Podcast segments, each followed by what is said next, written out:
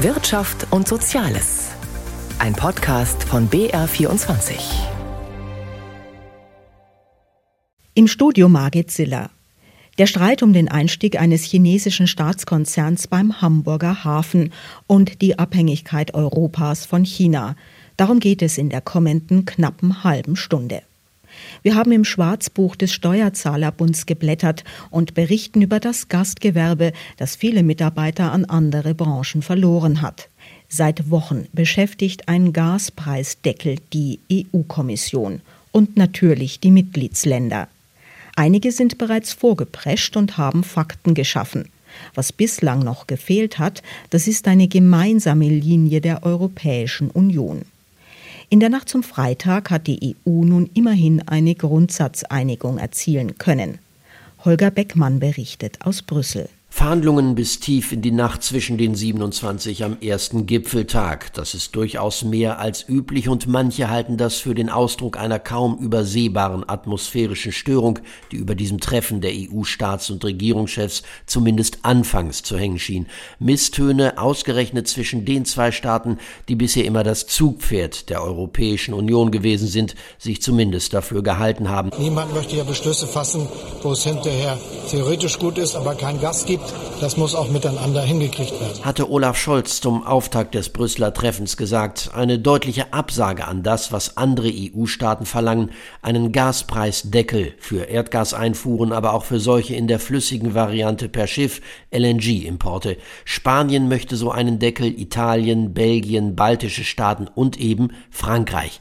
Berlin fürchtet für den Fall, dass die EU tatsächlich einen solchen Deckel beschließen sollte, am Ende deutlich zurückgehende Gasimporte Importe nach Europa, was den Preis weiter in die Höhe treiben würde. Aber gerade dagegen helfe ja der Deckel, argumentiert Frankreichs Präsident Macron und hat, ein wenig verklausuliert zwar, aber dennoch klar und deutlich, Deutschland europapolitisch in den Senkel gestellt. Trotz allem gibt es heute ja eine große Einigkeit zwischen den europäischen Staaten insgesamt und es bringt auch niemandem in Europa etwas, wenn Deutschland sich isoliert. So Macron, der dabei unerwähnt ließ, dass manche in der EU die deutsche Position durchaus unterstützen, vor allem die Niederlande, aber auch die Skandinavier. Also musste man bis tief in die Nacht verhandeln, um zu zeigen, da ist kein Riss in der EU zwischen ihren ihren zwei wichtigsten Protagonisten, und tatsächlich gegen halb drei in der Nacht trat ein gut gelaunter und keineswegs übernächtigter Emmanuel Macron vor die Journalisten in Brüssel und erklärte, unser wichtigstes Ziel ist die Reduktion der Gaspreise. Da geht es um Mechanismen und Preiskorridore und um gemeinsame Handelsplattformen, um die Haushalte und die Unternehmen zu schützen. Das ist unser wichtigstes Ziel. Dem sei man nun erheblich näher, meinte Frankreichs Präsident und für seine Verhältnisse kaum minder guter Dinge der deutsche Bundeskanzler. Wir haben uns zusammengerauft. Das ist ein gutes Zeichen der Solidarität. Das Wort von einer Grundsatzeinigung machte die Runde. Man will jetzt konkrete Maßnahmen zur Eindämmung der hohen Gas- und Strompreise ausarbeiten. Genau sollen das schon in der kommenden Woche die Energieminister tun. Verständigt habe man sich auf gemeinsame Gaseinkäufe. Man wolle ebenso erhebliche Preisausschläge auf dem Gasmarkt eindämmen. Mit einem Gaspreisdeckel, so sagt es zumindest Olaf Scholz, bleibe es aber schwierig. Da gäbe es noch viele Zweifel. Und die deutsch-französischen Differenzen gebe es in der Form gar nicht, meinte Emmanuel Macron in der Nacht. Man habe nicht immer die gleichen Positionen, das sei normal, aber man arbeite mit Deutschland weiter eng zusammen, das zeige auch das geplante Treffen mit Olaf Scholz kommende Woche. EU-Kommissionspräsidentin Ursula von der Leyen sprach von erheblichen Fortschritten, Europa bleibe in dieser Krise beieinander. Man habe intensive, aber konstruktive Diskussionen gehabt mit dem ausdrücklichen wirklichen Willen, eine gemeinsame Herangehensweise zu finden. Es gibt also kein Zerwürfnis zwischen Deutschland und Frankreich und es gibt den Willen aller EU-Staaten, gemeinsam weiterzumachen in dieser Krise. Nur einen großen Masterplan zum Senken der Energiepreise, den gibt es nach wie vor nicht. Bundeskanzler Olaf Scholz war einmal erster Bürgermeister in Hamburg und deshalb kennt er die Sorgen und Nöte des Hamburger Hafens ziemlich genau. Dort möchte nun die chinesische Reederei Costco einsteigen. Derzeit läuft eine Investitionsprüfung, in der die sechs beteiligten Ministerien ernste Bedenken gegen diesen Plan vorgebracht haben. Benedikt Strunz berichtet. Der Containerterminal Tollerort ist flächenmäßig der kleinste Terminal im Hamburger Hafen. An ihm entzündet sich derzeit ein handfester politischer Streit. Denn die Betreibergesellschaft Hala liebäugelt bereits seit längerem mit einer verlockenden Offerte. Die chinesische Reederei COSCO würde gerne gut ein Drittel der Anteile an der Anlage übernehmen. Grundsätzlich ist der Hamburger Hafen mit China engstens verbunden. Die Chinesen sind äh, langjährige Partner. 30 Prozent des Warenumschlags in Deutschland, was ex- und importiert, also von und nach China geht, kommt über den Hamburger Hafen. Deswegen gibt es dort enge Verflechtungen. Erklärte Hala-Chefin Angela Tietzrath im Frühjahr 2021. Bereits im September 2021 haben Hamburg und Costco einen Beteiligungsvertrag unterschrieben. Doch passiert ist seither nicht viel. Denn bei dem geplanten Deal gibt es einen Haken. Die fragliche Hafenanlage gilt in Deutschland als kritische Infrastruktur. Laut Gesetz muss die Bundesregierung deshalb zunächst prüfen, ob Investitionen ausländischer Staaten in die Anlage die nationale Sicherheit und Souveränität Deutschlands gefährden. Und das ist auch gut so, sagt der grünen Politiker Reinhard Bütikofer. Ich finde, da braucht man kein großer Experte zu sein, um zu verstehen, dass der Einfluss eines Staatsunternehmens, eines totalitären Staates wie China, der sich selbst auch als mit uns im Systemwettbewerb befindlich versteht, was riskantes ist. Das Unternehmen Costco ist derzeit weltweit auf Expansionskurs und investiert in zahlreiche europäische Häfen. Sollte der Deal in Hamburg klappen, würde der chinesische Staatskonzern nicht nur Anteile an einem Containerterminal erwerben, Costco würden auch Mitspracherechte zufallen. Der Konzern würde somit nicht nur seine wirtschaftliche Macht in Hamburg ausweiten, faktisch würde somit der chinesische Staat an entscheidender Stelle in Deutschland an Einfluss gewinnen, so die Befürchtung. Rolf Langhammer vom Institut für Weltwirtschaft in Kiel. Die langfristige Strategie der Chinesen könnte natürlich darin bestehen, diese Kontrolle über die gesamte Lieferkette digital wie maritim in Europa an sich zu reißen und damit einen Wettbewerbsvorteil zu bekommen, beziehungsweise auch vielleicht einen Missbrauch wirtschaftlicher Macht einzuleiten. In Hamburg würde man diese Gefahr bislang nicht ausreichend berücksichtigen. Und offenbar herrscht auch in der Bundesregierung Uneinigkeit darüber, wie man nun mit dem Angebot von Costco umgehen soll. Recherchen von NDR und WDR zeigen, dass mehrere Ministerien ein Investment der chinesischen Reederei in Hamburg vehement ablehnen. Rückendeckung erhalten sie dabei vom Bundesnachrichtendienst und vom Verfassungsschutz. Doch Bundeskanzler Olaf Scholz spricht sich offenbar weiterhin für die Investition aus und stellt sich somit gegen das Ergebnis der Investitionsprüfung von sechs Ministerien, darunter Wirtschaftsministerium, Verteidigungsministerium und Innenministerium. Auf Nachfrage erklärte ein Sprecher des Bundeskanzleramtes, man wolle sich mit Blick auf die Betroffenheit von Geschäfts- und Betriebsgeheimnissen der beteiligten Unternehmen zu dem Vorgang nicht äußern. In Berlin schlägt das Thema inzwischen hohe Wellen. Manch einer erinnert sich an die Übernahme des Augsburger Roboterkonzerns KUKA. Die Politik wurde erst aktiv, als es zu spät war. Der Hamburger Hafen gilt als kritische Infrastruktur, was die Sache noch brisanter macht.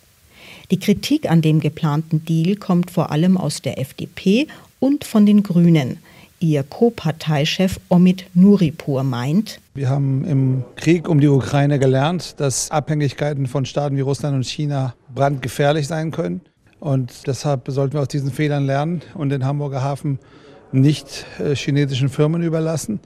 Erst recht, weil äh, die chinesische äh, Regierung ja auch nicht erlauben würde, dass deutsche Investoren im Hafen von Shanghai einsteigen. Auch in den Führungsetagen der Konzerne denken immer mehr darüber nach, ob die Geschäftsbeziehungen zu China nicht auf den Prüfstand gehören.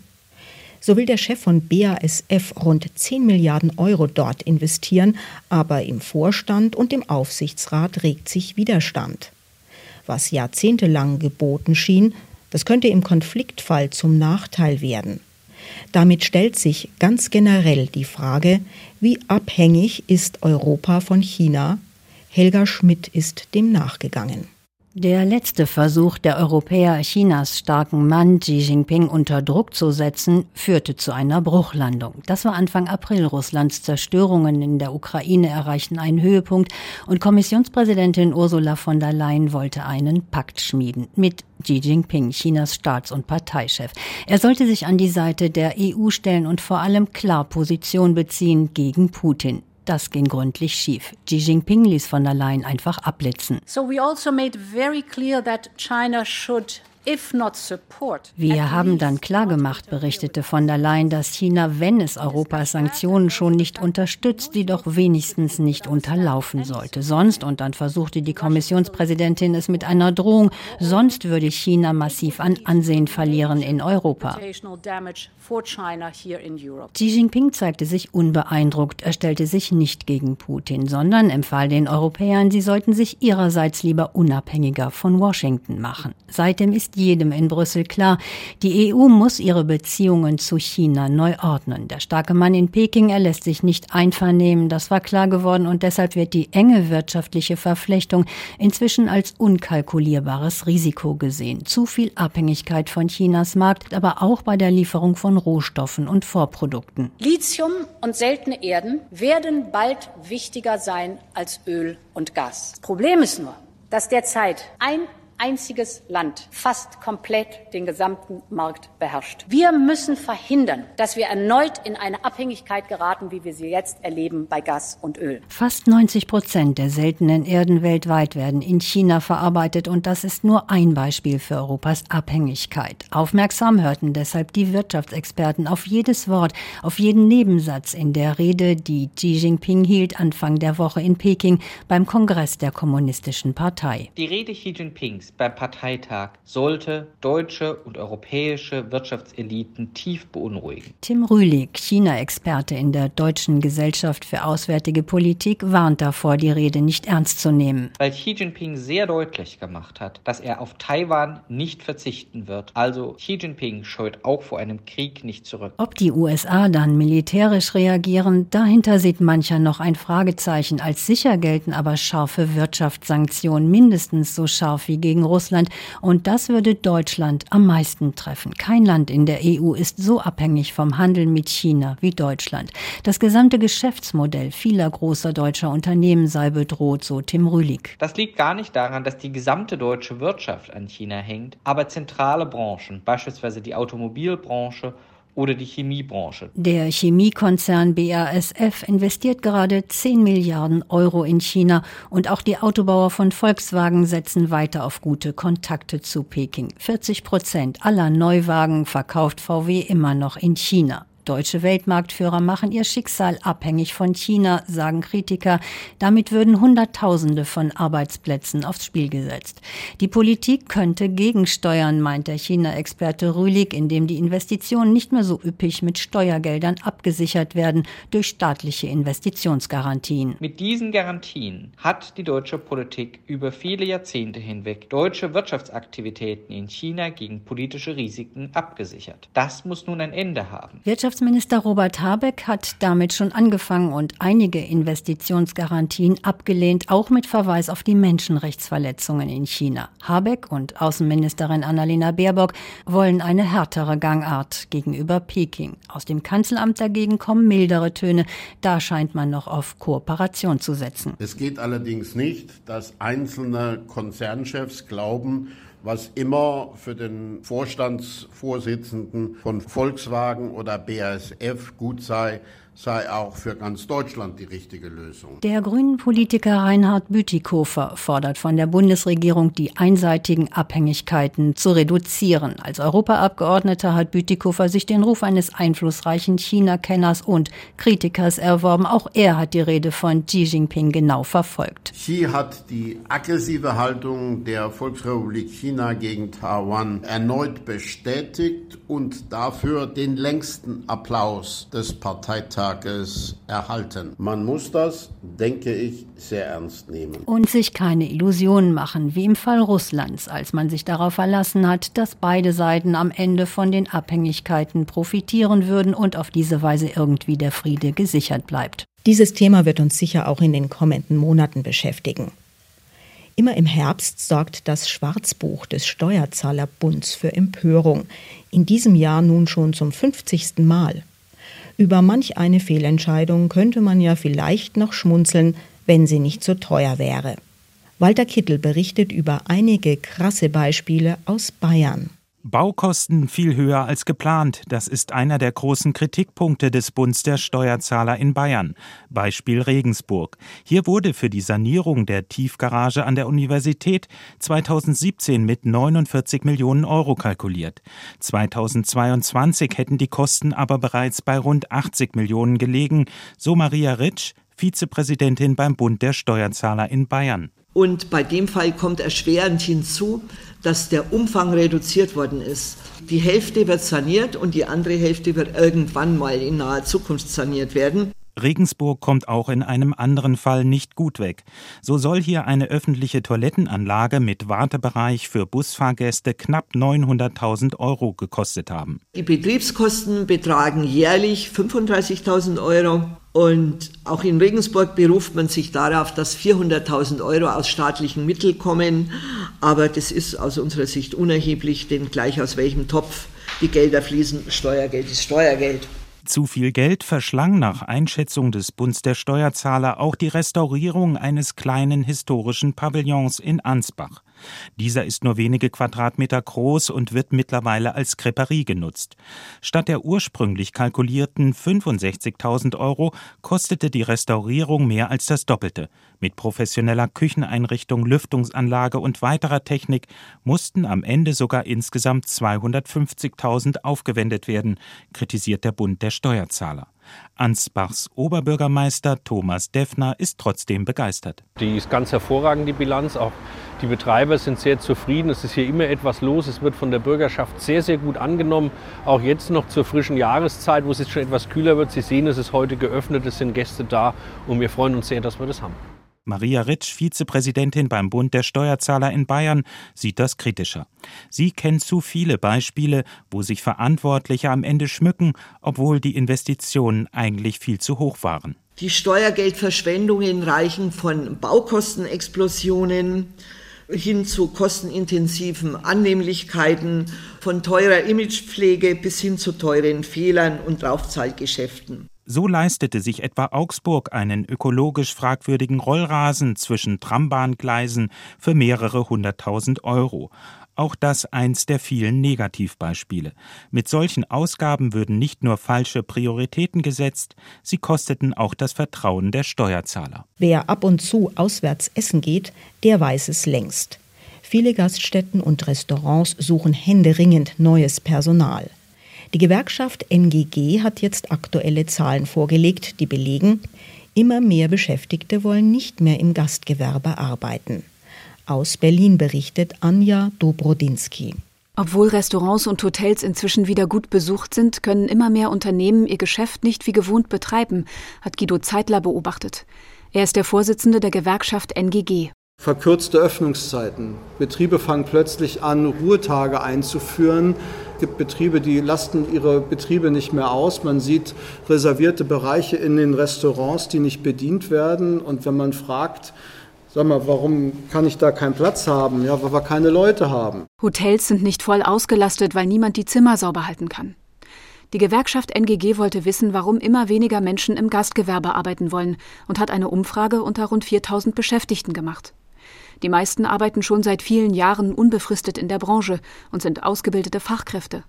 Das wichtigste Ergebnis der Umfrage, nur ein Drittel kann sich vorstellen, auch in Zukunft in der Branche zu bleiben. Hauptgrund dafür ist die Bezahlung. 80 Prozent bemängeln sie.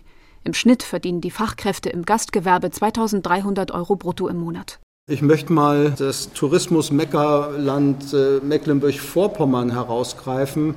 Seit vielen, vielen Jahren immer an der Spitze in der Tourismusentwicklung. Wenn man sich hier nüchtern die Entlohnungssituation für Fachkräfte anschaut, muss man feststellen, das ist Mindestlohnniveau. Die Gewerkschaft fordert einen Monatslohn von 3000 Euro. Sie kritisiert, dass Gastrounternehmen auch ohne Tarifvertrag Mitglied im Arbeitgeberverband DEHOGA sein dürfen. Nur ein Viertel der Betriebe ist an einen Tarifvertrag gebunden. Das ist deutlich weniger als im Schnitt der Gesamtwirtschaft. Rund 70 Prozent der Gastrobeschäftigten wünschen sich mehr Wertschätzung durch ihre Arbeitgeber. Auch die Arbeitsbedingungen sehen sie sehr kritisch.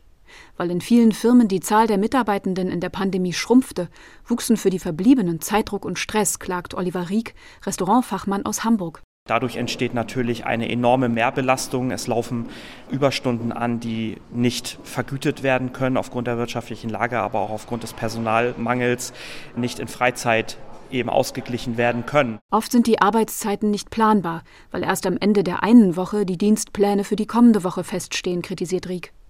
In dieser Lage werden auch Lehrlinge häufiger eingesetzt. Darunter leidet die Ausbildung.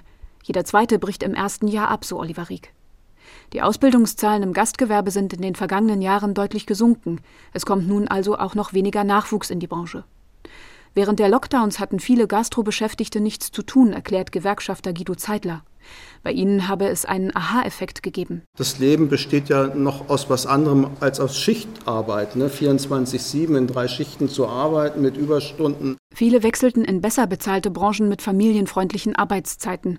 Nun fehlen der Gastrobranche Hunderttausende. Schon seit 2004 können Aktiengesellschaften in die neue Rechtsform einer SE umgewandelt werden. Allerdings kam ab und zu der Verdacht auf, dass damit die deutsche Mitbestimmung unter die Räder kommen könnte.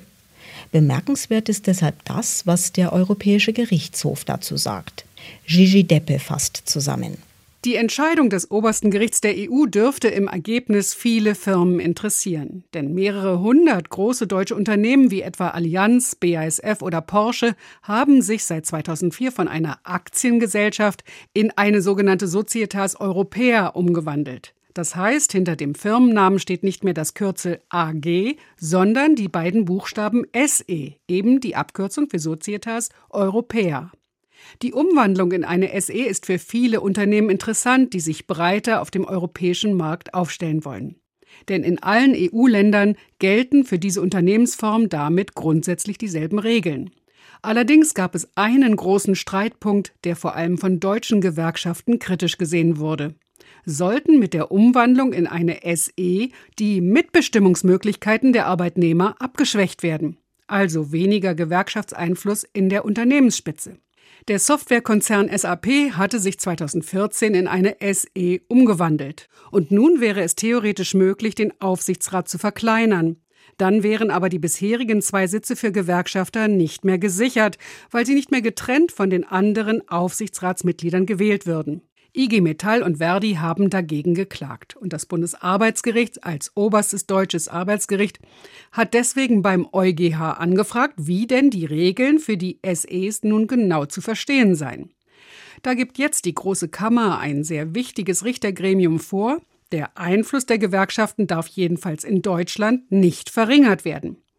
Die europäischen Richterinnen und Richter sagen, wir mischen uns da nicht ein. Wenn es in Deutschland mehr Rechte für die Arbeitnehmervertreter gibt als in anderen EU-Staaten, dürfen die beibehalten werden, solange jedenfalls alle Gewerkschaften gleich behandelt werden. Weil es bei der Mitbestimmung in den einzelnen Ländern der EU so unterschiedliche Gepflogenheiten gebe, habe die EU entschieden, es sei nicht ratsam, bei dieser Frage ein einheitliches Modell vorzuschreiben. Das war's für heute. Danke für Ihr Interesse, sagt Margit Siller.